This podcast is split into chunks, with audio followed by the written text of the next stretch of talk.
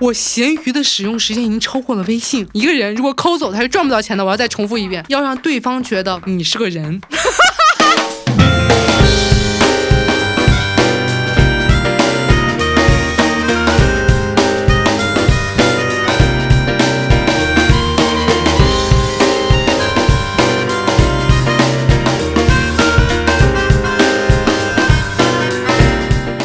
这里是深夜谈谈播客网络旗下的楼上两位，我是你们痴迷咸鱼的主播赵大庆。我最近如果有什么话也特别想说的话，就是咸鱼真的是个好东西啊！一定要声明一下，就本期节目没有任何的商业赞助，我甚至主动的去给咸鱼的官方微博发了私信，我就说你们要不要来投放我？因为我真的是你们的忠实用户。唉，就我觉得咸鱼投放的那些人都不行，就那些人一看就不上咸鱼，但我就不一样，我是个咸鱼资深用户。给大家看一下我的战绩，此时此刻我在咸鱼赚了五万九。九千八百八十四块钱。为什么每一期节目都要鼓掌？然后我在闲鱼花出去的钱我就不知道了。我现在真的是想给大家隆重推荐一下这个 A P P。大家不都说什么叫做生活方式博主吗？我觉得闲鱼就代表这种生活方式，它环保、经济、可持续。我为什么开始用闲鱼呢？就是因为我们家有一些乱七八糟的东西，我就想把它卖出去。特别是就你知道我是一个非常花钱大手大脚的人，经常购物一些不太适合自己的东西。我特别喜欢海淘，基本上等于不能退货。尺码问题什么样，我就把它放在闲鱼上面卖掉。从此我就打开了一个新世界的大门。先说闲鱼卖东西，好吧？作为一个卖出去五。万大元的闲鱼卖家，我觉得卖东西有瘾的。我之前有个朋友说，他老婆开始痴迷上了闲鱼卖东西。他每天回家就发现家里少了几样东西。做生意就是人类的本质，就是喜欢倒买倒卖。甚至当你卖出去一个东西的时候，你觉得这个东西仿佛当时不是你花钱买来的一样，你只看到了你赚到那两百块钱，你不知道你花了一千块钱买进来的，你就觉得我赚钱了，你就会有一种内心的愉悦，自己不是社会的蛀虫的快乐。当你开始在闲鱼卖东西的时候，你再去看你的衣柜，甚至看你们家，就每一样东西都标好了价格。它能卖多少钱，甚至它会影响你的消费习惯。当我开始在闲鱼卖东西，我买东西的就会想说，哎呀，这个东西我以后还能不能卖出去呢？如果 这个东西我不太好卖，我就考虑一下，哎呀，那我能穿几次呢？要不然我就别买了。它变相的在帮你省一些钱。而什么东西在闲鱼好卖呢？首先，一些有品牌的东西。闲鱼的用户真的不得不说有一些肤浅。当我在上面标注了某一个品牌的时候，就会非常好卖，哪怕它很丑。但如果是我在路边小店买的什么无品牌或者一个非常非常不知名的设计师的品牌的时候，就卖不出去，你就得降价。当然也不能怪大家，就品牌好像代表着某一种属性。闲鱼的推荐算法好像是依据品牌来给你推的，而且你能明显。感觉到闲鱼也不知道官方还是买家的最近的风向，有一段时间三宅一生就特别好卖，有一段时间马吉拉特别好卖，加价都能卖出去啊！朋友们，不瞒大家说，我也有加价卖过东西的嫌疑，卖过一两件吧，实在是大家都卖太太贵了，我那不加点钱，我觉得也对不起大家。就我这种人，会有一种感觉是，只要东西到了我们家，我把快递盒子拆开，甚至我都不需要去试它，我就觉得我拥有了它。这个买卖的过程，买的部分我就已经得到了，然后我就把它卖出去。甚至我在闲鱼上挂的很多东西，穿都没穿过，请大家关注我的闲鱼。账号，起码我的闲鱼账号写在收 note 里面，至少我不卖假货。而且还有一种东西，耐用品也是在闲鱼非常好卖的，比如说什么婴儿床啊、婴儿车啊、婴儿座椅啊。大家在这件事情上终于有了一些共识，就是你们家孩子不需要做新的。而且卖东西还有个跟大家讨价还价，我呢就像所有的闲鱼卖家一样，就在我的主页上面写说不议价，议价拉黑，暴躁闲鱼卖家。但是都会跟我议价了，很少有人不议价。到最后我就发现讲价是一件非常有乐趣的事情。有的时候当别人比如说我卖九十块钱的，别人跟我讲八十，我突然就同意了，随机同意，那个人就会有一种心慌。哎呀，你同意了，我想价讲低了，他就会立刻补一个七十，然后就把他拉黑。干货来了，朋友们，干货干货！如果你也在闲鱼上卖东西的话，我也给大家推荐一个好方法，就是当一个人来买你的东西的时候，请你先打开他的闲鱼主页，芝麻信用未授权的，请大家不要和这样的买家交易。如果你现在没有授权，请你授权。我之前其实一直不知道支付宝的那个芝麻信用是干嘛用的，我现在知道，就是用来卖闲鱼。你这么想，芝麻信用有很多个等级，极好、优秀。良好，基本上低于优秀，我是不会交易的。一个人，大家做出如何伤天害理的事情，才能把自己的芝麻信用搞到极差或者良好呢？就是不还花呗，或者频繁的被自己的淘宝卖家投诉。这种人，你能跟他交易吗？他都不还花呗了。还有，就你看他的交易评价有没有到手刀啊？这是我最近在写的一个词，到手刀的意思就是，当你卖一个东西给买家，买家收到这个东西，拆了包裹，他就硬是给你这个东西找出一些瑕疵，比如说有一些划痕、开线，大部分呢是无关紧要的，或者你其实之前给他说过的，但是他就是给你找出一些瑕疵，而且大家都知道二手衣服，你就算在家供着，他也会有一些瑕疵的，他也不退给你。我就是要你这件衣服，但你给我便宜五百块钱，到手了以后再跟你讲价，看他有没有到到手刀的记录，买家的评论页面有没有这样的评价，有这样的千万不要卖给他，特别是如果你卖的是包的话，包是到手刀的重灾区，有些人会刻意的甚至拿指甲，比如在一些地方划一刀，就想给你便宜五百块钱，哇，疯了，朋友们，皮一划就是有个划痕，而且你说这种人多恶心，这个包你要以后留着自己用的，但是你要知道有一种人是二手卖家，他买你的东西本身就是为了再卖出去，根本他就不在意这个划痕，他就可以有无数的理由，有他的渠道，还以原价卖出去，所以到手刀是非常非常恶劣的这种行为，不要卖给这种人。还有我很喜欢看的，这个人曾经卖到过什么东西，花了多少钱，甚至他挂出去都是多少钱。你说一个人跟你咨询一条一千块钱的裙子，自己挂出去的东西都是二十块钱的 Zara，你想一想，他会买吗？他不会买，他就是问问，就是类似于你去一个商场，我就想试试衣服，试试，我就是想跟你讨价还价，但是我就是没有想买，这是筛选你合适买家的关键信息。我们站在买家和卖家的不同立场，有不同的乐趣。我现在只是站在卖家的角度，告诉大家怎么作为一个卖家保护自己的权益，买家有买家的玩法啊。你知道，作为卖家有一种乐趣，就是看别人给你乱砍价。有些时候，比如我挂一个两百块钱的东西，他说五十块钱卖不卖？立刻拍，你去死，好吧？这个时候我就给大家提供一个新的思路：当一个人给你砍这种屠龙刀，砍价低于半价、乱砍价的，我们叫他屠龙刀。这种屠龙刀的买家，不要骂他，温柔的对待他，就说那我送给你好不好？然后有些人就会说真的吗？我的地址是什么 什么什么什么？当别人给你他的地址的时候，你就可以搜索一下那个地址的房价，通常都不太高。一个人如果抠走，他是赚不到钱的。这是个专业知识。社交网络上面有流传过一个词叫什么“穷人病”。如果你有一些穷人的习惯，你就会一直穷下去。当你建立一个富人的思维，你才有可能发家致富。最牛逼的一件事情是我之前有一次有个人给我砍了个价，我说那我送给你好不好？他说那我的主页也有东西，你随便挑吧，我也送给你一个东西。然后我就去他的主页看了一下，猫砂盆用过一半的猫砂，上面甚至还有猫毛的给猫梳毛的东西。我就说我们家不养猫，他就说哦没事，你先留着。这种时候就聊不下去了。我作为卖家，还有遇到过一个什么事情？之前我卖一双鞋，三千五百块钱，还挺贵的。有一个人就上来跟我反复砍价，就砍到我已经有点烦了，还要问我说真的假的呀？我能不能去专柜验货啊？我这辈子最讨厌听到的一个词叫做专柜验货。朋友们，这句话骗骗自己就得了。首先，你真的会去专柜验货吗？其次，专柜给你验得了货吗？品牌都不敢说专柜的人有验货资格，好吧？说什么呢？就你为什么相信柜姐能告诉你说这个是真的还是假的呢？他还跟我说，那我要去专柜验货，如果是假的，我可就拒收了。哦，我觉得这个人特别讨厌，我就不理他。结果这个人就急了，因为我的那双鞋确实卖的是比市场价便宜很多的。他说我要原价买，立刻拍顺丰好吗？开始给我急，立刻买下付款，然后就把订单取消了，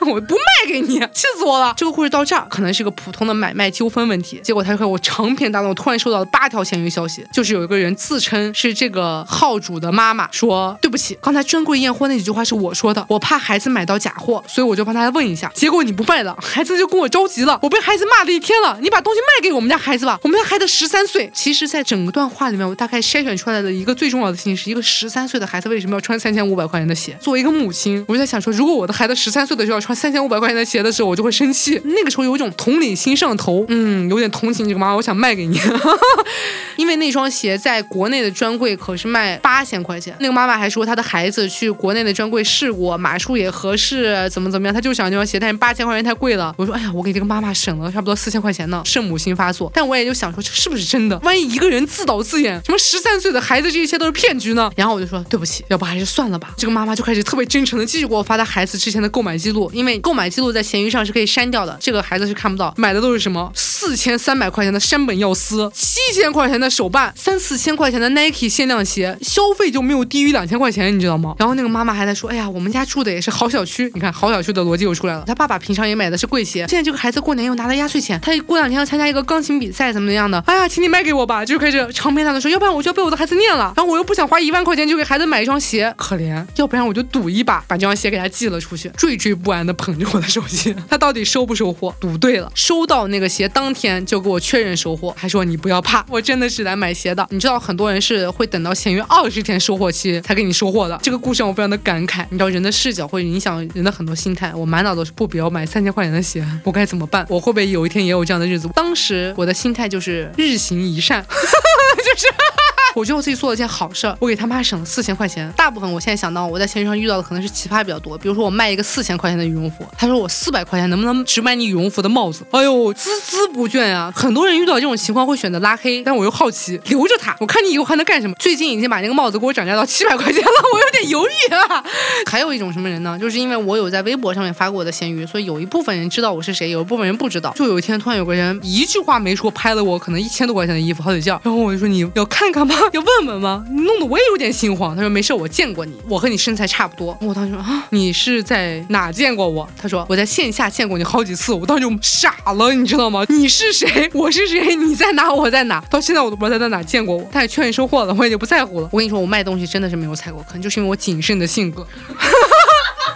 啥呀？笑什么呀？这要留进去啊！就是我觉得我的好看的衣服不能沦落到你们有人手里。我是从最开始就会看他的评价。朋友们，世界上所有的关系都是一样的，无论是谈恋爱。我好像每次会举谈恋爱的例子，交朋友、找工作还是闲鱼买卖。你一旦最开始觉得不对劲，我就不卖给你。哦，不对不对不对，我还真的被坑过一次，只被坑过一次。那次也是个非常牛逼的事情。我在闲鱼上面卖了一件 lululemon 的瑜伽裤，就也没有多少钱，我也穿过几次，我就卖出去了。他就说我穿着不合适，我要退货啊！朋友们现在想象一下我的白眼，你自己穿几码，你心里有没有一点数？就是那种感觉，你自己穿不上干嘛？本人腿还是比较瘦的，好吗？我在 lululemon 穿四码，四码很小，当然也就是心情好，我也没跟他说什么，说你给我退回来吧，真的。给我退回来，来回的运费也都是他出，寄回一条 lululemon 的瑜伽裤给我，你就知道 lululemon 其实它的 logo 很小，就在后腰呢，只有小小的一个圆 logo 在正中间的位置。我第一次知道能退回来假货的，你知道吗？寄个假货回来，你也给我寄一个高仿，我就认了。我可能也不会仔细看，我就塞衣柜了。你他妈给我寄的那个裤子，那个 logo 都没给我印正，就给我印在侧腰上，疯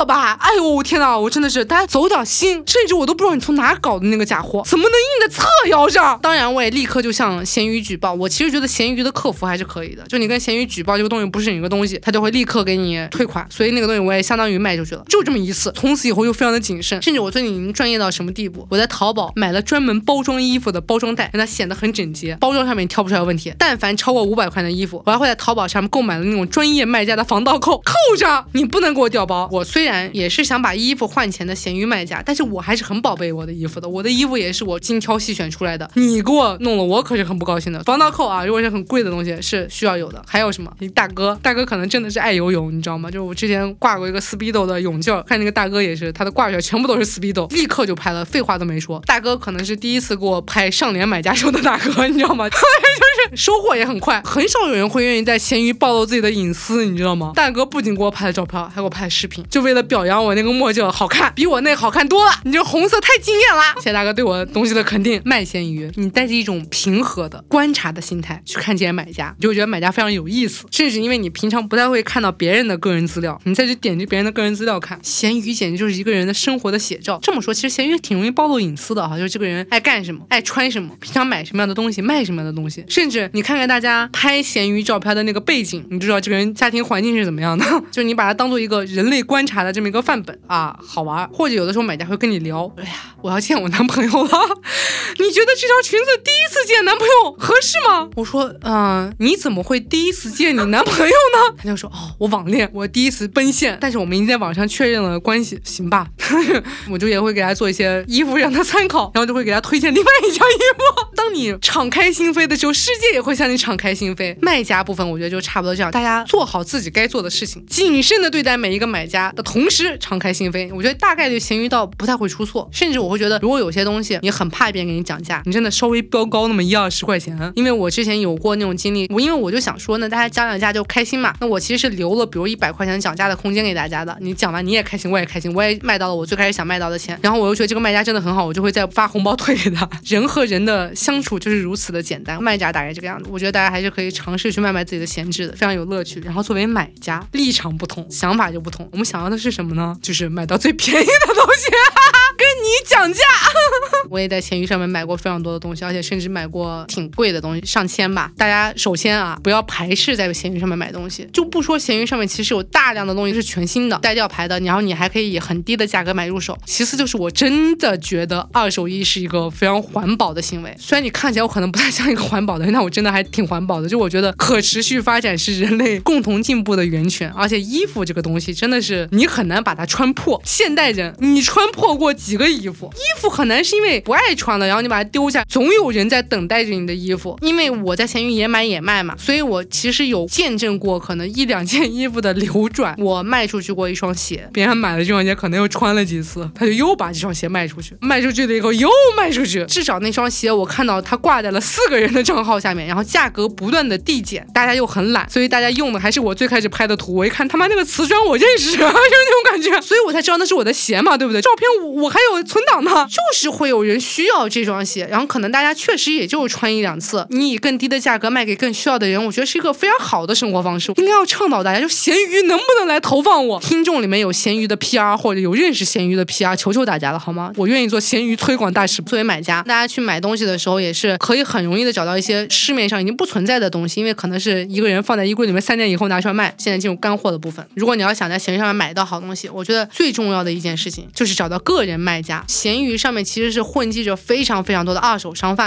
他们倒买倒卖为生。一个人以出闲置的心态去卖东西，和一个人以这个为生是完全不一样的概念，影响了你收到东西的品质，也影响到了你买到东西的价格。找到个人卖家这件事情就显得非常非常的重要。那怎么找那个个人卖家呢？基本上一个人类是不可能只穿一个品牌的衣服的。如果一个人挂出去的东西基本上停留在三个品牌之内，大概率你就可以判定为他是一个卖家。无论他拍的照片多么生活化，只有卖家才会觉得某几个品牌特别好卖，所以他就专精的卖这个东西。当然，如果你们是买手办或者什么，我不了解这个世界，我就不懂啊。反正衣服是这个样子的。第二个当然是你看他的图，家是什么样子，大家都知道吧？你有家吧，朋友们？一个人的家无论多豪华或者多破败，家的氛围和一个商铺的氛围是完全不一样的。就有些二手贩也懒，所以他不会拿回家拍，不会去刻意的伪装。然后第三点其实就是看评价以及看他之前的交易经历。我们既然想要花少钱捞到好东西，我觉得这点精力还是值得去付出的。我觉得没有人在闲鱼上面只卖不买，你可以看看他来回来回的交易记录大概是怎么样的，他到底是不是一个真实的人？大家做工作的时候是会有一些套路和一些话术的，但是如果你是一个人类，你平常不干这个的时候，你就会觉得他在跟你说人话，而不是他是一个销售。建议大家用心去体会。还有啊，因为闲鱼的那个推荐算法其实有的时候不是特别准，你点开那个页面，你往下一拉，就会有同样的衣服，看说啊别人卖多少价格，参考一下。你知道闲鱼有一种人非常可恶，无本万利，你挂了一个东西，别人可能觉得这个东西好卖，或者它有收藏价值，很稀少，他就会原封不动的把你这个图拿出来挂在自己的闲鱼账号上，改一些用词说法，让算法不那么容易的推荐到自己，加钱卖。这样的情况下，就变成了有一个买家想找这个二手贩去买这个条裙子吧，二手贩再从你这里买到这种裙子，然后寄给这个新的卖家，他甚至都不需要经手，不需要有任何囤货的动作，他就可以加了一千块钱甚至两千块钱再卖出去。这种人是非常非常可恶的，所以大家可以去搜索一下有没有同类的产品，大概是是什么样的价格，有没有人在卖。其实中间的差价也是一个避免二手贩的一个很好的方法。我之前差点被一个人骗过，我看上了一个斗篷，大家不要问我为什么要买斗篷，但我觉得斗篷真好看，我就点了收藏，就还没有想立刻买。当时我点收藏的那个斗篷是一千五百块钱，全新带吊牌。结果有一天我在刷闲鱼的时候，突然又刷到一个一样的斗篷，那个斗篷只卖九百块钱，但是两个斗篷长得一模一样，两个卖家标注的品牌是不一样的，我就觉得很莫名其妙，所以我就分别把这两个卖家的图截图发给了对方，我就说你们能不能给我解释一下这件事情是怎么回事？结果所谓全新带吊牌的那个二手贩子没有回我的消息，但是九百块钱卖斗篷的这个真实的卖家整个人就惊了，他说为什么？他就去找购买记录以及找图，他说那个斗篷上面就写着正确的品牌的名字，那为什么他会挂另一个品牌的吊牌呢？大家骗人真的现在很不走心，好像你搞到了另外一个品牌的 tag，然后你把它缝上去，它就变成一个全新带吊牌，所以这就扯到了闲鱼买家的第二点。我建议大家在闲鱼上面只买自己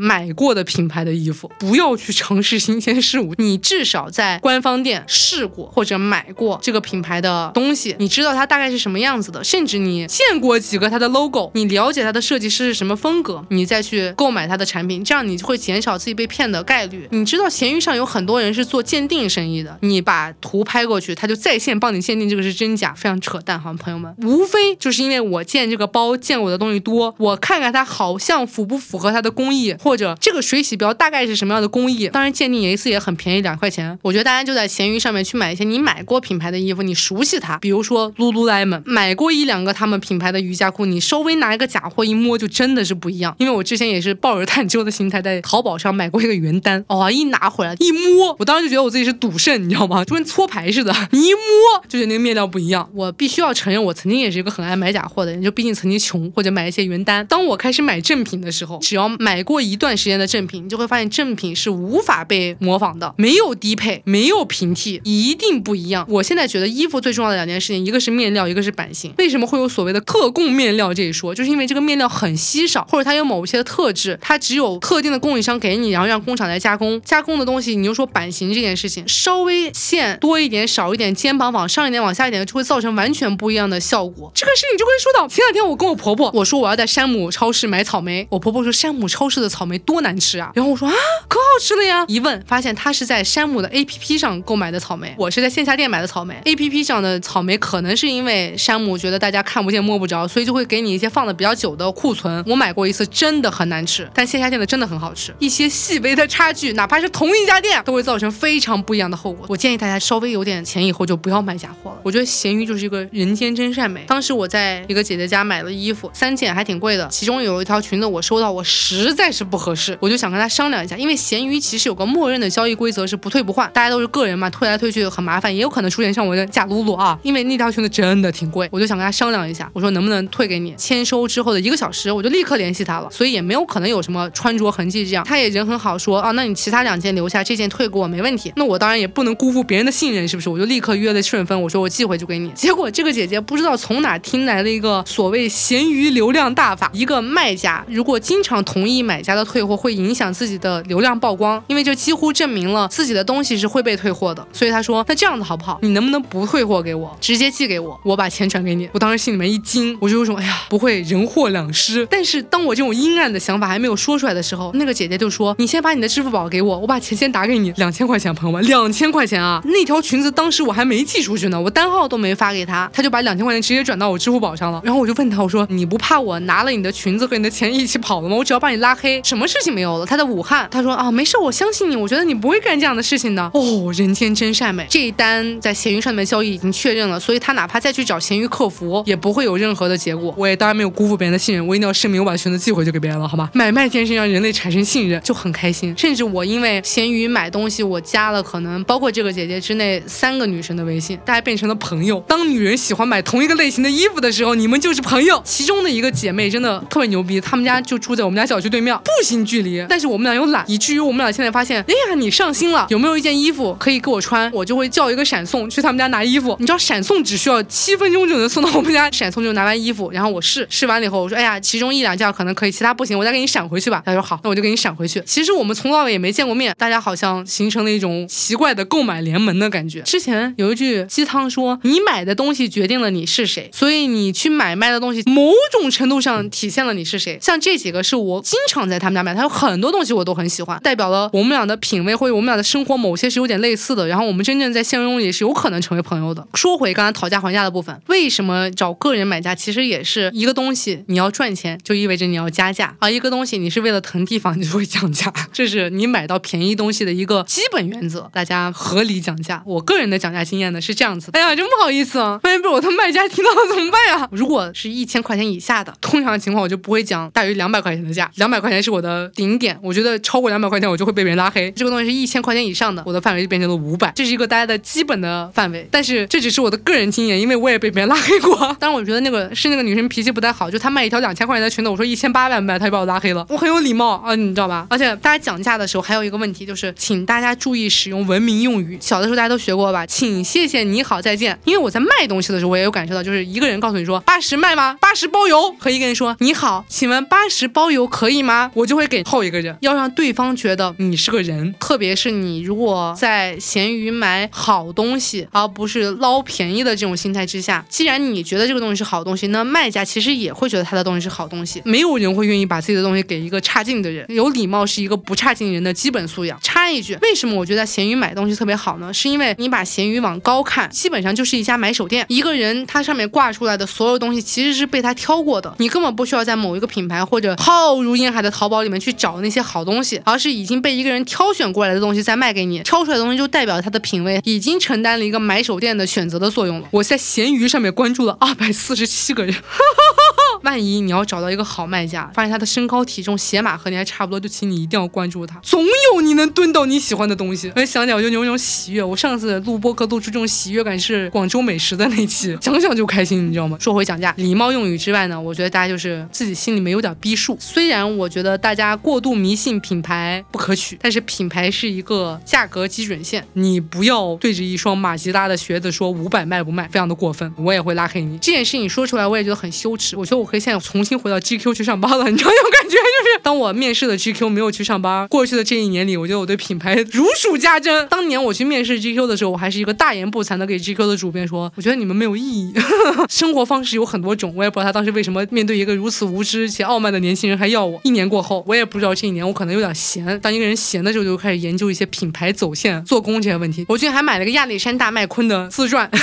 我没有想到有一天我会沦落至此。我最近对服装这个品类产生了一些敬畏。每一个品牌它是有它的设计语言、历史文化风格是不一样的，这些都造就了它的价格是不一样的。尊重这个东西就给它一个尊重的价格，不要乱砍价。一年之前我可能也会干出来这种事情，我觉得这个破鞋子凭什么就卖那么贵？它有它的市场价格。如果大家有消费的需求，请大家下载一个小红书。一年以前我也是个鄙视小红书的，一年之后我对小红书如数家珍。小红书也是一个很好的搜索利器吧。比如说大家想买一个东西，特别是某一些品牌的可能偏爆款的东西，请大家搜索品牌名称、物品以及。超底价或者低价惊爆价，小红书的女性朋友们是很喜欢在小红书上面炫耀自己以多低的价格买到多好的东西的，所以你大概就会知道这个东西多少钱就算惊爆价了，你就不要去突破卖家的底线，你也可以衡量一下自己这个东西值不值得去买个二手，还是去等一等什么购物网站，自己心里面有条线，你才不会被别人坑。你知道我有多爱闲鱼吗？我前两天看我上周的屏幕使用时间报告，我闲鱼的使用时间已经超过了微信，哇天哪，我就不知道这意味着什，你知道吗？就我。觉得在闲鱼上跟人聊天好有意思啊！当然，做买家的生活也不是一帆风顺。我的人生有一个准则，可以吃亏，但是我只吃一次亏。我呢，在闲鱼上面买了一个包，倒是也不贵了，一千八百八十块钱的一个中古包。我当时买的时候，我还在仔细的去甄别。你知道闲鱼现在也搞什么闲鱼官方认证卖家，我也不知道他们怎么达成这个协议的。官方卖家的意思就是官方保证你买到的这个东西是真的，假一罚三。我当时还是挑了这么一个卖家店才买的。但是这里面有个问题，官方只会保证你买到的这个东西是真的，但他不会保证你。的成色、瑕疵问题什么之类的，我当时不知道嘛，反正我就觉得，哎，闲鱼官方认证卖家看起来评价也都挺好，我就买了这个包。那卖家当然是这么评价这个包的：满分十分，这个包值九点八分，状态很好，轻微使用痕迹已拍出，非真假问题不退换，只收正品。我收到的这个包是这个样子的，我给大家描述一下，它是一个蓝色的包，它的包底充满着各种各样的油渍、黑渍、污渍，基本上已经花了，我就很生气，我就去联系这个卖家，然后还保持着我的文明礼貌，你好，我收到这个包，我刚刚签收，我看这个包底还是这样子这个卖家就说没有啊，我的。图是实拍图，你都确认了，没有什么东西啊？你联系一下快递员，调取一下揽收视频吧。又重新发了一个他给我拍的图，说那你走闲鱼小法庭吧，谢谢你哦。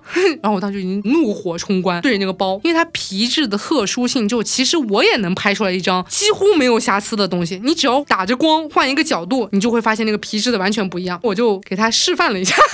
你看这个包光线问题，我也能给你拍出一张没有瑕疵，但是它就是有瑕疵的。然后这个卖家呢，说实话，我觉得他脑子不是很好用，他在这个时候就承认了他的包有瑕疵。中古包本来就是有瑕疵的，你看我拍的那个图，你只要放大看，你就能看出来瑕疵。如果你要追求完美的话，就不要买中古商品。我没有想到有些人是走这个路子的，大部分人会说没有这个瑕疵是你弄的，而且因为这个卖家也在包上装了防盗扣，所以它不存在我被调包的这种可能性。他就说没有，反正是我图拍了，放大看了以后你就看出来瑕疵，你没仔细看，我就嗯嗯行。于是呢，我就开始跟卖家在闲鱼小法庭吵架。闲鱼小法庭是闲鱼的一个处理交易纠纷的一个平台，卖家和买家呢就会在里面出示自己的证据，让大家来评判。这个评判有客服介入，也有让随机推送给其他的闲鱼使用的用户去做评分的这种。作为一个如果你在闲鱼上面遇到什么问题的人，请你一定要善用这个功能，努力的在这上面表达出自己的意见。这是我在闲鱼打的骄傲的一仗，因为最后我赢了。卖家呢归根到底来回来去就说这个包本身就有瑕疵，你这个人吧，就是不懂什么叫中古商品，生气好吗？就中古商品。我呢，为了凸显我是一个有文化的人，我就不像你一样写那种一整坨文字，大家不方便阅读，我就开始说第一、第二、第三、第四、第五，辩手的基本修养。我还说当时可能签收了几个小时，去找他啦，包有什么什么问题，然后没有说出来，卖家就开始学我，他也开始第一、第二、第三、第四、第五。愤怒是人类的恶魔，一个人一旦愤怒了，他就会口不择言，卖家就逐步走向那种愤怒之中，就会说一些不该说的话。最开始还承认说这个包有问题，但我没看出来，到后面就说这个包的东西是你自己划的，这就是一个巨大的 bug。就大家上过法庭吗？当你面对法庭上的陪审员的时候，前后矛盾是最大的问题。作为一个普通人，其实逻辑都不是很好，但是大家都知道你前面说的什么和后面说的什么是不一样的，据理力争，但是不要前后矛盾。甚至卖家已经癫狂到了什么程度呢？在闲鱼的世界里面，最优秀的买家就是看完描述直接拍下付款，就不跟你纠结。神仙买家，我作为这样一个神仙买家，卖家已经口不择言到，居然把我作为神仙买家的证据说是我在购买之前没有跟他沟通，他就直接拍下了。你不问我怎么跟你说瑕疵呢？天哪，谁会站在你这边？甚至他就开始试图攻击我的逻辑漏洞，比如说你说你一签收就联系我了，你可是过了三个小时才联系我的，过了三个小时就联系你的人，这种人哪里找？大家对于这个世界有一些基本的判断，你就不会说出一些不合理的话。三个小时，四点签收，七点找他，中间刚好隔了一个晚餐，这是多么合理的事情啊！你居然来攻击我，到后面我就不跟你聊了，我就说那我就放一个图吧，专门用美图秀秀做了一个图，把那个包的底下拍出来说，看这是我收到的包，我就把它圈出来说，看这是卖家口中的包，只需要这两个就可以解释所有的事情。什么叫九点八的成色？卖家就又火了。包底本来就是包不重要的一个部分啊，朋友们，这里简直可以插入一个吵架绝学。如果你想要让一个人输，你就激怒他，只要你能保持内心的平和，摆事实讲道理，你就不会输。反正这个事情我就赢了。特别好笑的事情是，这个卖家收到这个包了以后，把这个包重新上架了，不仅降价了两百块钱，还把成色改到了九点五。虽然我觉得九点五也不是很好吧，但是我觉得这也是我为闲鱼所有的买家做出的一个胜利。说到这件事情，我觉得还有一个东西啊，大家在买卖这件事情上，虽然大家都在倡导说我们不要提前消费，不要使用花呗，但是你知道花呗使用起来有一个好处，就是当你每个月都在使用花呗，并且每个月都在准时还花呗的这种情况之下，你的芝麻信用分就会非常高。当你的芝麻信用分非常高，你的交易记录又非常完好的时候，你就无往不胜。无论是在淘宝还是在闲鱼，所有的客服都会站在你这边。因为当时我在淘宝上还有买过一个什么东西，质量不是很好，卖家特别强硬的不给我退款，淘宝把这个钱掏了。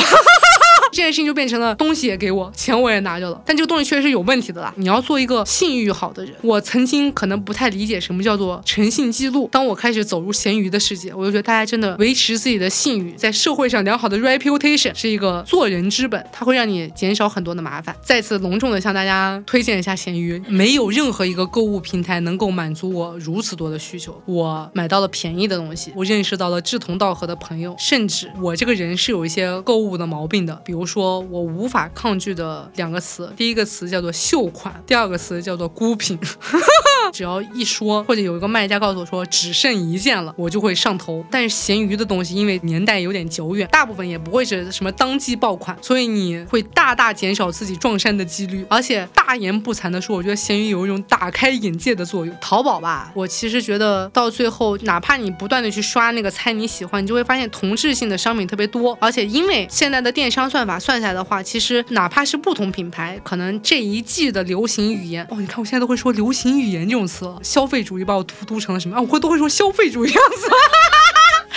那我们是一个接地气的博客啊，因为所有的大数据或者电商平台去算这个东西，所以每一季的颜色或者款式其实是差不多的，所有东西都是一个颜色，所有东西都是一个版型，都看不出来好牌子和差牌子的区别了。但是闲鱼它那个作为一个交易市场，它其实有点把时间线拉得足够长，所以它把年代和品类品牌打散开来看，你就会看到足够多的东西。你如果不是一个专业的买手，你其实可能不知道有这个东西。如果没有博主推，如果没有明星穿，但是明星和博主又穿着如此同质的东西，所以你其实可以看到更多不为大众所知的事情。就好像我去国外的时候，我其实非常非常喜欢逛跳蚤市场，只有跳蚤市场才能让你买到独一无二的东西，才能让你证明你是谁。